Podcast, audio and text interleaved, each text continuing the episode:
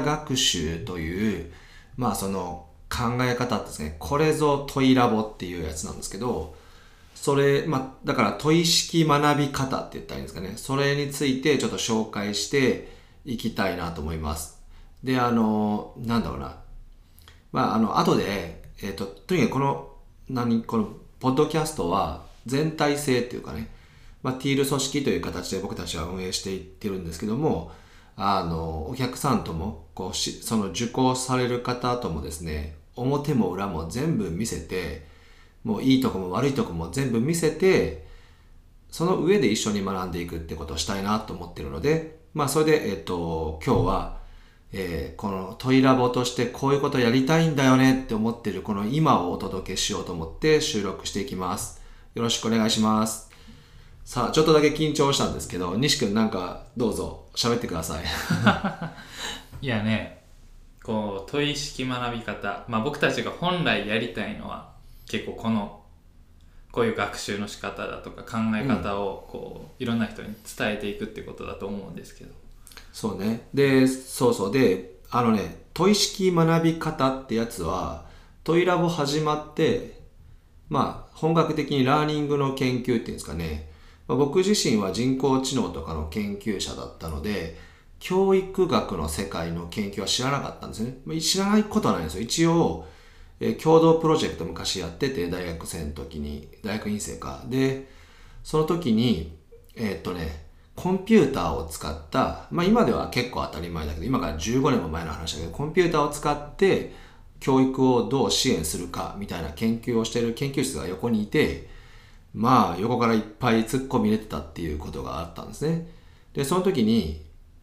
なんだろう、教育学のそのものの分野、まあ心理学とかの分野に入るんですけど、の人たちと僕が考えてることが違いすぎて、例えば、学習って何って質問したんですね、僕は。あなたたちの分野では学習ってどう定義してるのみたいな。で、返ってくる答えが、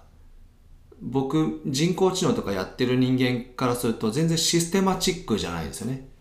なんか体系的な説明がなくて、なんかぼんやりしてたんですよね。で、それ、その、まあ、そもそもが学習の定義がそんなに曖昧で、それに対してコンピューターなんていうすごいロジカルなものでどう支援するってアイデアを出してるんだとかいうのを、まあ、あの当時は嫌なやつだったなと思うんですけど、ね、そんなことを質問してやってたんですね。で、そういう経験もあって、じゃあトイラボでいざ研究しようと思った時にもう一回教育学の世界とか見たんですけど、僕が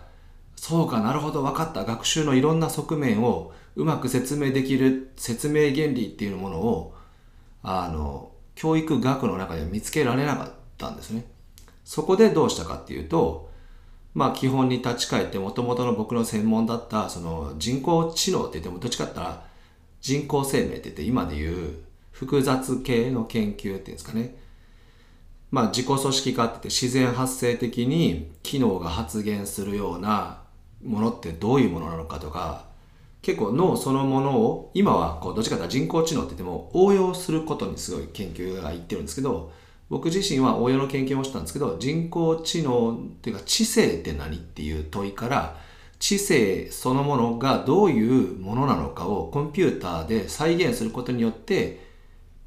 理解しようとする。これがまあ人工生命っていう分野のとか、あとは人工知能そのものの最初のスタートの研究はそういう感じなのね。今は応用することばっかりだけども、そもそも知性って何よと。知的振る舞いって何よというのをコンピューターでもし再現できたんなら、それは理解できてるってことだよねっていうことですね。コンピューター上で再現できるってことは、うまく知性を捉えたっていう証拠なんだということで、研究されてたわけですよ。そういうのを、まあ僕はずっと触れ触れてきたので、その方向から、じゃあ、自分たちがこう、例えば独学がすごくうまくいった場合とか、逆に、まあ西君自体もある、その、よく学べたものとよく学べなかったものとかがあるわけやんか。で、そういったものの違いは一体、どういう、こう、構造、振る舞い、仕組みの違いとして説明できるかみたいなのを、まあ、うまく説明できるものっていうのがなんかないかって考えて、そしたらまあ、僕がやってた分野のも用語とか考え方とかを使えばうまく説明できるって分かって、で、それをメタ探求型学習って名付けたわけね。まあ、具体的にはシステム制御、フィードバック制御と、まあ、フィードバック、フィードフォワードとかいうそういうのと、まあ、その、それのなんか多段フラクタル構造みたいな、まあ、ややこしい話なんですけど、まあ、とにかくそういうシンプル、僕の中ではかなりシンプルなモデルとして表してて、で、それを実際じゃあ人間がやるったら別にできるんですね。子供たちはみんなやってることだから、そのような学び方をどの分野でもやれば、今までいろんな人にアンケートしたりインタビューしてきたけど、その人がうまく独学できたもの、そのある一定のところまでどんどんいけたものってみんなメタ探求型学習って呼んでるやり方をしてて逆に途中で頭打ちしたり全然できなくて苦手意識を持っちゃったりしたものはその回路みたいなものが全然回ってないというのでもうあらゆる分野でうまく説明できる。例えば字がうまい下手もそうだし写真が撮れる撮れないもそうだしプログラミングもそうだし喋ることとか文章とかももうあらゆること。でサッカーとかも全部そうだしあらゆることがうまく一つの原理で説明できる。まあシンプルすぎるって言って学術の世界では言われそうですけどでもそのシンプルがゆえに捉えやすくて応用しやすいっていうその理屈みたいなのはどれぐらいもかなり前一番最初の方にいきなり打ち立てたと思うんですよね僕は。トイラボ始まって。でじゃあそれを直接教えたいと思ったんですね。うん。ですごい学び方講座とか言ってワークショップ3時間ぐらいのワークショップでそれをちょっと体験するみたいなのを作ってで全国一斉開催みたいなねオフラインワークショップみたいなことをして結局延べ何人ぐらいあれ？100人ぐらいだっけしか受けてもらってないけど。そうですね。100人ぐらい。そう。はでまあその時の僕たちのファシリテーション関わってくれた人たちのファシリテーションのそのなんかとかあとはなんだろうまあ体験ぐらいなもんだったんでその後続かなかったんですけどあれこそが僕が一番伝えたいことでもあるなとはいうのはあの頃から今も変わってない。でなんやったら自分の子供たちにはメタ探求型学習っていうのが当たり前になっててあらゆることに対してそのようなアプローチで学ぶのが自然なことだっていうふうに育ってほしいと思ってるんですよね。で、ところがそれを教える講座とかコースとかを今まで全然作ってこなかったんですよね。いうんで、これも完全に言い訳っていうかなんかね、こうは情けないなって自分では思うんですけど、誰も話を理解してくれないって思って感じてて、なんか例えば社内でこんなんやりたいよねって僕はメタ探求型学習のコースとかスクラムとかやりたいって言ったらみんななんか反応が薄いんですよね。で反応が薄いのを僕はノーだと思ったんですよ。ノーって言われてると。それは売れないんじゃないとかいうふうに言われてるって思ってて。ででも今思えばですけどねトイラボの中でもしかしたらみんなにちゃんと僕説明してなかったから分からなかって反応が薄かったのかなと思ったんですけどどうですかね？昔を思い出して。ああ昔か。そうだから昔って僕ちょっと最悪な経営者だったと思うんですけど。要は弱みを見せられ見せていいよっていう安心感を持った経営者ではなかったと思うんですよね。うんまあそう。それにお互いにちょっとチーム内もお互いにちょっと強がり合うみたいなところがあってなんかまあ最近だとね西君はずっと愚かな自分でいてダラダラしてる。そんなわけないんですけど 前より本読んでるなとは思いますけど、うんうんうん、えな思い出してみたらどんな感じですか？うんいやーあの時は何でしょうね。学び方。うん。そうですね。なんか要その学び方ってこと自体に確かに理解が全然及んでなかったなとかあとは何ですかね。亀さんって結構この学び方とか何か説明してくれる時にうん。この、まあ、それを具体的なそれの物事に事象についてこうディティールを話す前に全体像とか、まあ、要はこれができたらこういういいことがあるんだよこういういいことがあるんだよっていうことを結構最初に伝えてくれるうん。イメージがあったんですけどなんか学び方についてあんまりそういうのにこうイメージがなかったかもしれない。今とその前の違いで言ったら、なんかそんだけ大事なことだとかこういうことにつながるとかっていう知識理解っていうのがなんか乏しかったなって今振り返るとねはいはいはい。すごい思うんですよね。そうか。だからもしかしたら単純にだからまとめるとえっ、と僕が言ったことがあんまり理解できなかったってこと？例えば僕でもそれでもなんかな知識社会とかの文脈を使ってあらゆる人が常に初心者に戻る社会とか言ってたやんか。はい。覚えてますでそれに対してじゃあ常に新しいことを学ばなきゃいけないのに挫折してしまうと。じゃあその挫折する理由をはっきりさせれば違うよねと。で挫折しない学び方っていうのがあるよねと。ででそれはなんかちゃんとうまく説明できるんだ。その、あまあ、新しい学び方というか、まあ、本来人間ができている学び方をやるっていうのは大事なんだみたいなことは多分言ってたとは思うんですけどどうかな。あじゃあ今正直に浮かんできたのは、それについては多分その時理解しましたそこまでは。うんうん。はっきり覚えてますし。ただ、えーそれを伝えていって、まあ、ちょっとずつ外に発信とかはしてたと思うんです。当時ちょっとずつだけどやってたと思う、下手なりには。でもそれがいかんせん周りにその周りにそのお客さんだとか外の人に届かないっていうことに要はそれを伝えるってことに挫折してたんかなって自分が。ああそうか、誰も伝わらないっていう経験は僕もなんかどあんまちゃんと覚えてないんですけどなんせ何かの時にこの話って全然伝わらないよねとみんな学び方っていうものに注意を払わなきゃいけないって言っても全然ちゃんと興味示してくれないしなんかそれよりもとりあえずちょっと教えてみたいなやり方どうしたらいいのとかハウツー聞かれるばっかりみたいな。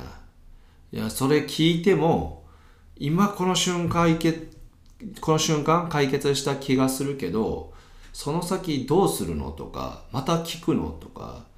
いうふうに思ってもなんかとりあえずって言われてそんなのを繰り返してるうちに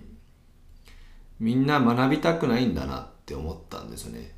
学び方を。そして誰も欲しくないと。みんなが欲しいのは目の前の解決でその解決を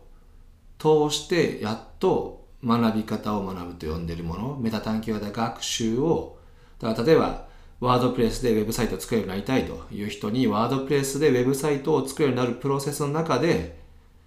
新しい学び方をで教えて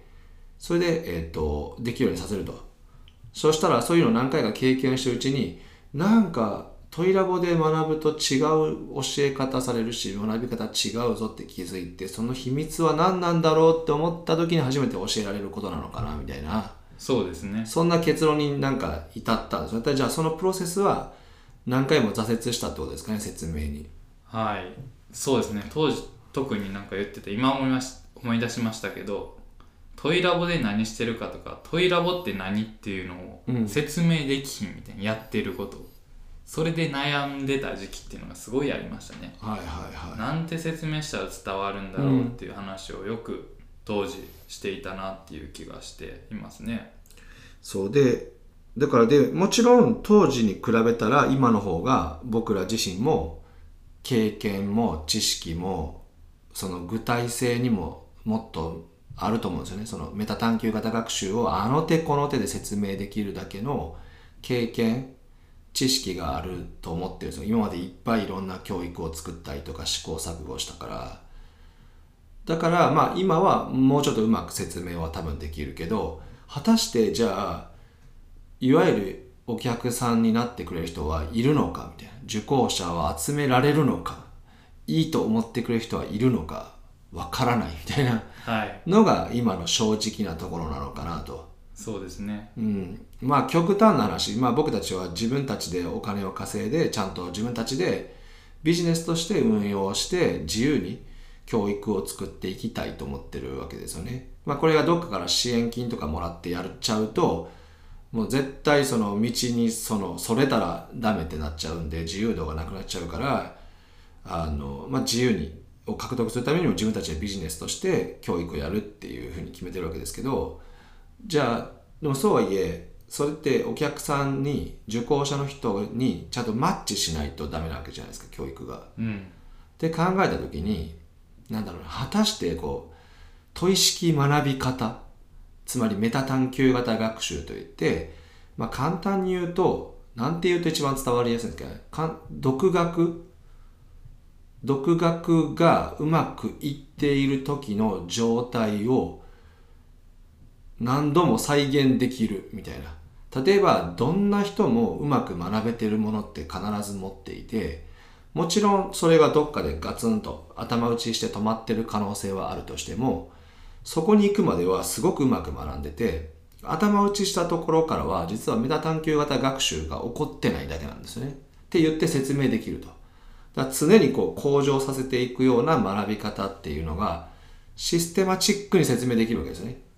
システム論って呼んでるところから。でそれをなんか身につけてもらうみたいなのが問い問い式学び方なわけですけどこれってなんかどれぐらいちゃんと伝わるんだろうっていうのはちょっと不安ではあるんですよね。うん。で身につけるのはまあ簡単に言うと一生かかります。道みたいなもんだから。だから終わりがないわけですよレベルのその。でもま、やり始めたらすぐに効果は実感するみたいな、なんか 怪しい飲み物みたいになってますけど、ね、なんかつけたらすぐにこう、リフトアップみたいなね、そんな言い方になってますけど、まあ実際そうじゃないですか。でもその小さい改善とかにちょっとレベルアップ成長に目が向くようになるしっていうのもあるからすぐに効果があるみたいな感じ方をするしまあでもその学ぶ力とかうまく物事を学ぶ方法っていうのは絶えずこう向上させ続けるものであってだから何年かしたら周りの人とかから本当にいろんなことできるねって言われるような状態にはなるっていう、うん、で学ぶこと自体がすごく楽しくなるとか、まあ、そういういい効果がいっぱいあると言ったらいいんですかね、うんうん、だからそんな風にして説明はしてあげられるとは思うけどなんかなんだろう。まあ結局身につけるのはそんな難しくない。行動あるのみ。経験から学ぶものだしそもそも学習っていうのは経験を統合して引き起こすものだから学び方を学ぶも行動して経験することによって学習するから。で行動っていうのは意外にこれあのねランゲージアクションパースペクティブっていうんですけど人間っていうのはあ人間だけじゃないですけどまあ基本的に頭の中ではいろいろ考えるんだけどこれは人工生命とかの分野にも関わってくるけどやれる行動はそんなにバリエーションがないっていう現実があるってそこに着目することによってシステムってもっともっとコンピュータシステムってよく作れるよっていう研究が昔あって。これね自然言語処理って言ってまあほら今人工知能とかで言葉をほら理解するというかどういう言葉を発したかとか言ってそこから何をしてほしいかを推測して行動するみたいなのが人工知能や。ああいうの自然言語処理っていうんだけどもそれの大御所みたいにおいてウィノグラードっていう人だったんだけどももう今でもその当時のそういう話聞いた時に衝撃を受けたけどウィノグラードってもうめちゃめちゃ有名な大御所で人工自然言語処理の大家みたいな感じでもうバリバリこう自然言語処理できるようにしていくっていうところでもう人工知能万歳みたいな人なわけよ。の第一戦法みたいな人が top of top みたいな人がウィノグラードでその人がある時論文を出した Language Action Perspective ってでその主張は無理って言ったわけ。自然言語処理でこの調子で頑張ったところでいい結果は生めないって。無理だって、まあ、はっきり言って諦めたぐらいの勢いなわけです。じゃあどうしたらいいのって言ったら実は人間の頭の中ではいろんなこと考えちゃうけど行動はそんなにバリエーションがないと。3つとか4つしか選択肢がないけどそこにややこしい意思決定が変わってるのは人間とかやってることだと。じゃあコンピューターはその行動ネットワークを用意ちゃんと学習しといてあなたが次できるアクションこの4つぐらいですけどこのどれにするんですかっていう提示をしてあげるとかしてそこは人間ポンと選ぶというふうに支援するようなコンピューターの作り方したらもっといい人工知能になっていくよっていうようなのが論文を書いたんですよね。で、まあ、何が言いたいかっていうと実はそういう研究の土台があるからこそ分かるんですけど僕たちが何か学習する時にいっぱいいろんなことを考えるんじゃなくて小さい行動をさっさとやるんですね。で、その行動を振り返ることで学習する。まあ、それが僕らの脳の仕組みなんですけど、その、まあ、要は何が言いたかったら、ウィノグラードっていうすごい人たちの研究から考えてもですよ、僕たちが、そのメタ探究型学習を学ぶっていうのは、そんなにややこしい行動のバリエーションがないんで、やるだけなんです。で、多くの、そのまあ、もしややこしいというのがあれば、あ無意識というか無自覚に僕たちは理解できてるんですけどプロセスによって何かが生まれることは脳とか体は理解してるんですけど現代教育によってなんか正しいやり方を一回聞いたら次からずっと正しいやり方でなんか繰り返したら答えが出るって思い込んでるんですね。でも僕たちの経験を振り返ったらそんなことないわけですよ。何か行動することによってちょっと能力がついてその能力使って何かするから、ま、もうちょっと何かができると。でもそれと同時にまた自分の能力がちょっと上がる。っていう繰り返しがあって例えば100回やった時に答えも出せて能力も上がってるっていうこうなんか一連の繰り返しのがワンセットになってしか何かを学べないっていう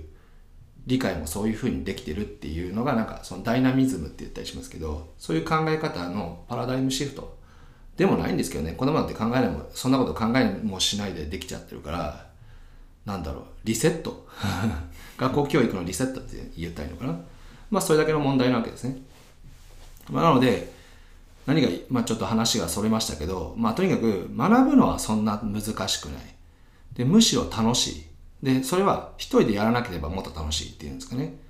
あの、社内でね、やったら盛り上がりますけどね、基本的に。うん、こういう勉強会、メタ探究型学習型で作ったワークショップとかやると、めちゃめちゃ儲か、あなんか儲かるじゃん。ね。あの、売り上げ上げたい、上げたいとか、ちゃんと売れてほしいと思いすぎで今儲かるって言ったんですけど、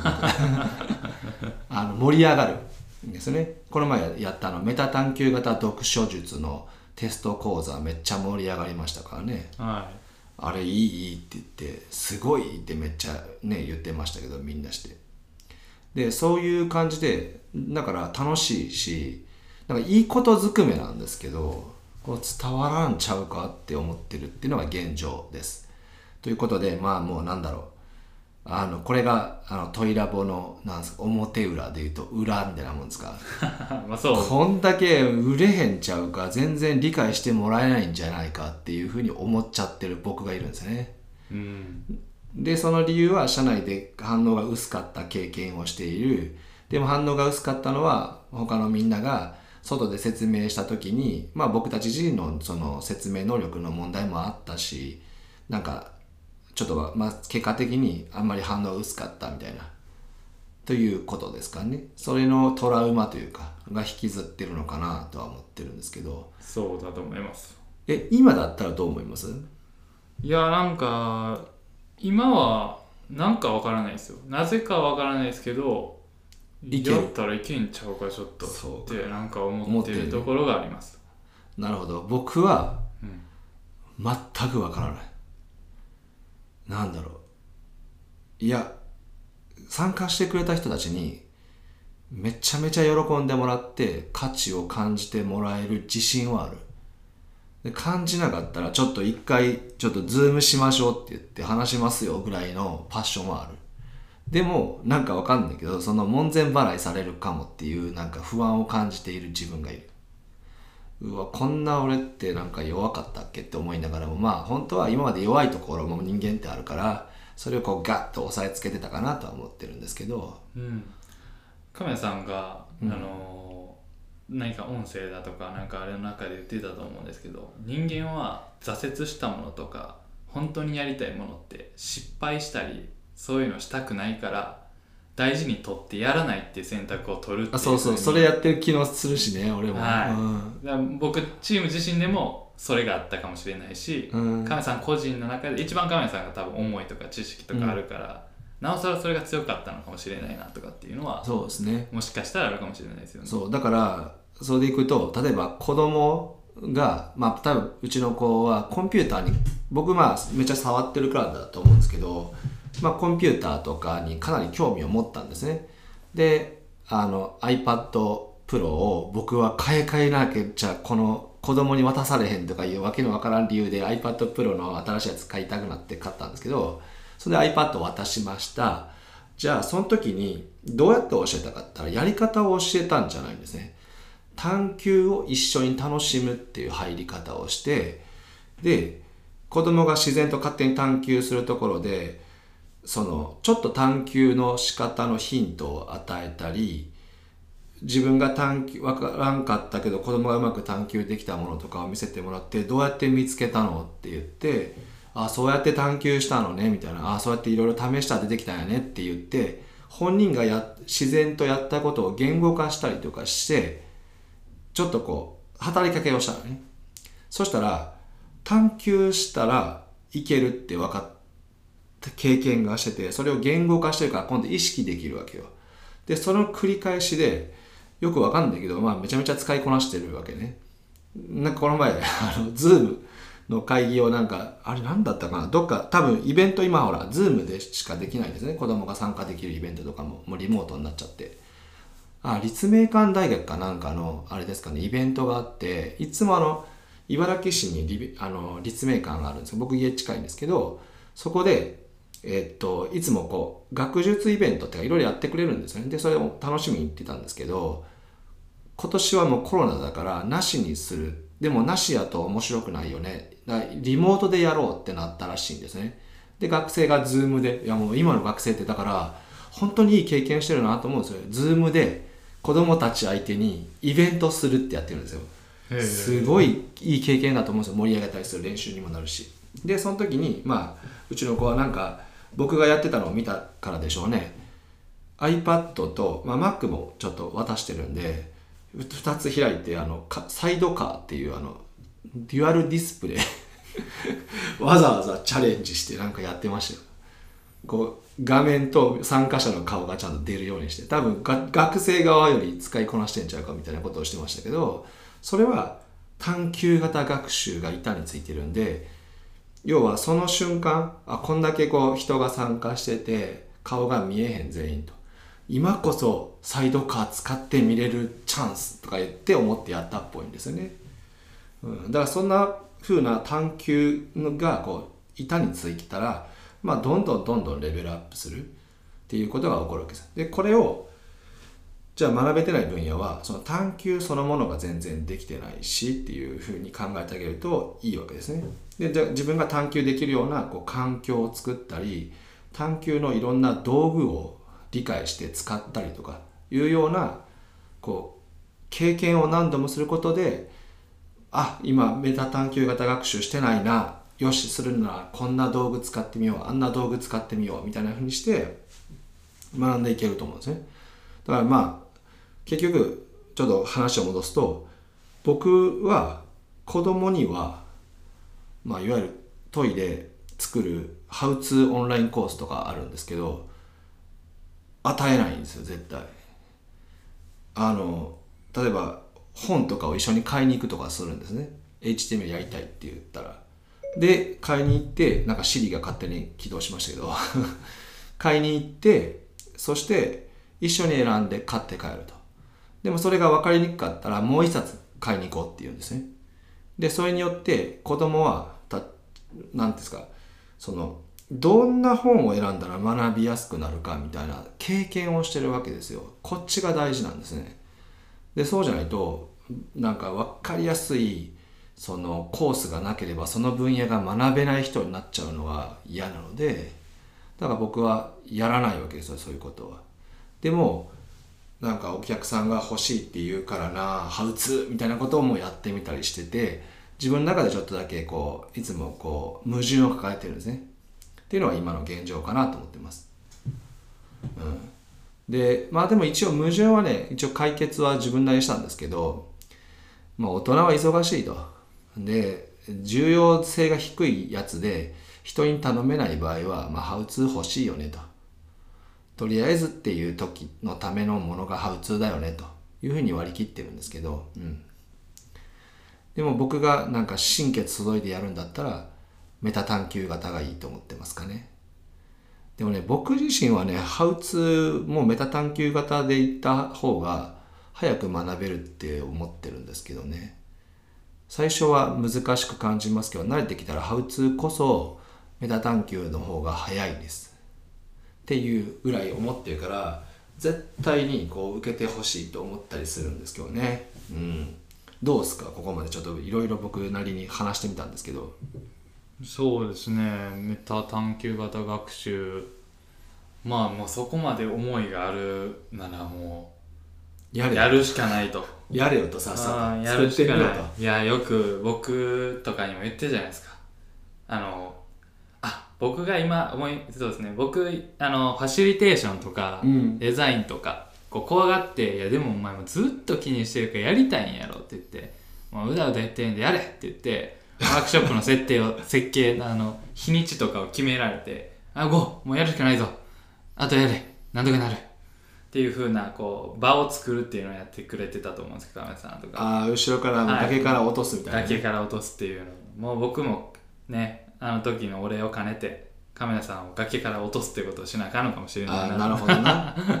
いやでもそうやね。そうやって考えると僕自身が大事にしすぎてて失敗したくないって思ってるというか必ず成功してほしいって思ってて。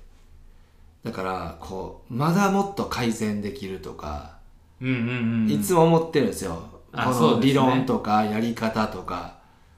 で出さないみたいなところもあるからとりあえず出してみんなに受けてもらってフィードバックもらって次とかうんうんうん。うんやっていくことが大事ですよね。そうですね。いやでもこのポッドキャストを撮ることでこう今こんだけ話したからやれよっていうやらなきゃっていうこの追い込みが発生してるぞと今 はたとはたと気づいたんですけどに確かにある意味これが崖に落としたということにそうなるといねうことですこんだけ言ってやらんかったって言ったら腰抜け言われてね。やらない方が嫌な目に遭うみたいな。あーまあでもそうそうですね。だからメタ探まあだからそれでメタ探求型学習ってちょっと分かりにくいし覚えにくいから、まあ、シンプルに問い式あの学び方っていうふうに呼ぼうかなとは思ってますけどうん。メタ探求型学習と言っているものを、えー多くの人に知ってもらって体験してもらってなんかやりたいなと思ってます、うん、でね一応もう構想だからめっちゃあるんですよ。常に考えてるからどんなふうにやるか。そうですね。もうでもねもう構想だけ話してもいいですか？構想だけ。うんいいですよ。あのねまず参加した時に2つ最低2つのテーマを選んでほしいと思うんですよ。学ぶテーマを。で1個は憧れてるけど全然できてないやってない分野。はい。例えば、まあ、人によってはデッサンとか絵を描くとか。でそれは僕らでいう LQ-1 ってなってるやつっていうことなんですけどラーニングクオーティエントっていうんですけどまあその学習指数ってマイナス1みたいになってるやつがを一つ選ぶと。まあ学べなかったものですよね。でも憧れてると。でもう一個はよく学べたものを選んでもらうとでよく学べたけどできたらですよ。よく学べてるんだけどなんか頭打ちしてるものとか。まあもうこれ以上伸びないし伸びな伸ばさなくてもまあいいかってちょっと思っているものを2つ選ぶと。そしてその両方に対してメタ探求型学習のワークとかで学んだことを適用すると。そしたら何が起こるかっていうとよく学べてるものっていうのは過去を振り返るとそのどう学んだかとか分析したらめっちゃよく学あのメタ探求型学習の理論にはまるようなことしてるんですよねでも頭打ちしてるってところでその手数が足りてないわけですよメタ探求型学習の道具が足りてなくて道具を増やすことでもっとレベルアップするんだけど足りてないっていうことでメタ探求型学習の能力をより洗練させるっていうことに使えるわけですね。で一方で逆に苦手なものできてないものに関してはメタ探求型学習っていうか学び方ってね僕の中で右の扉を開くか左の扉を開くかっていうぐらいの違いに持ってるんですよ。右の道行くか左の道行くかの分かれ道でなんとなく右行ったとかなんとなく左行ったっていうだけの違い才能能力意志とかじゃないんですよ。偶然どっちに行っちゃったかぐらいの違いでしかないっていうのが一応理論的に説明できるんですけどまあ偶然の作用ってことですね。そしたら間違った道に入ってずっと進んでるんですよ。その右に行ったらたどり着かないのにずっと右を歩き続けてもがいてる。でそこで一回勇気を持って最初の道に戻ると。で左に行き直すっていう経験をするっていうのかな。まあそれができるというまあそういうなんだろう学び方それができるのがまあいいなと思っています。まあそんな感じですかね。どんはない。サービスをお探しですか、なぜか Siri が今日はやたらめったら起動しますけど。なぜでしょうね。さあでいうことでえーっとまあその2つをまあなんか選んでもらって学習すると。でその時にまあオンラインコースみたいなもんだったらまあ基本的にはなんだろうな。まあ自分で一人でやっていくことになるんですけどでもそれでもオンラインコースで一人でやるだけだったら面白くないと思うんでなんかオンラインコミュニティとか作って報告とか学びのシェアとかチャレンジのシェアとかしてもらおうと。でもしスクラムとかいう形でもうちょっとこうワークショップみたいな感じでみんなで集まって定期的に振り返ってやれるとかいうようなところまで持っていければ、うん、他の人がやったこととかからめっちゃ学べるんですよね。で例えばすごいデッサンが上手な人がいたとするじゃないですか。一人でめちゃめちゃ上手くなったと。うん。でその人が自分のやってきたことをメタ探求型学習で捉えて分析して発表するみたいなワークをするわけですよ。はそしたらそれ西君聞けるんですよ。めっちゃ良くないですか？いいいですね。でっていうふうにして人の学び方とかをヒントにして取り入れやすくなるんですよね、うん、でそしたらそのお互いに助け合えるっていうんですかね。でそれぞれが違うことをやるから刺激があるし全然違う状況だったりする中でどんな工夫するかっていろんなアイデアが出てくるからなんだろうな。違うことが面白い。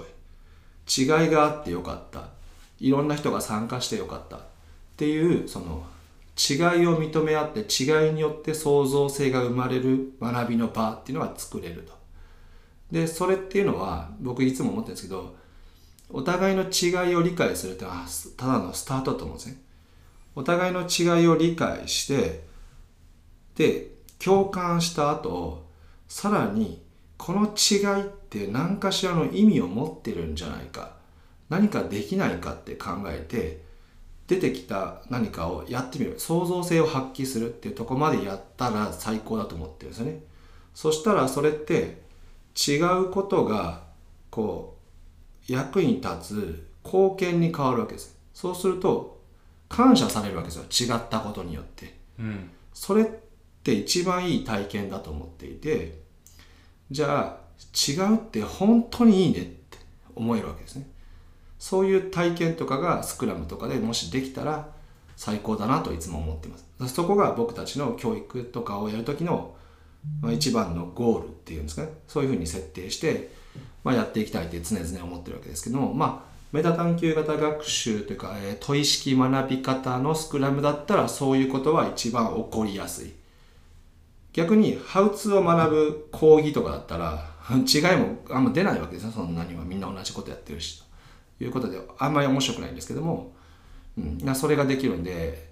まあ、開催できたらもうもうめちゃめちゃ幸せかもねとも今思いました。はいはい。そうですね。僕もすごいそれやってみたいなと思いましたし参加する人もきっと楽しいんじゃないかなとこう、うん。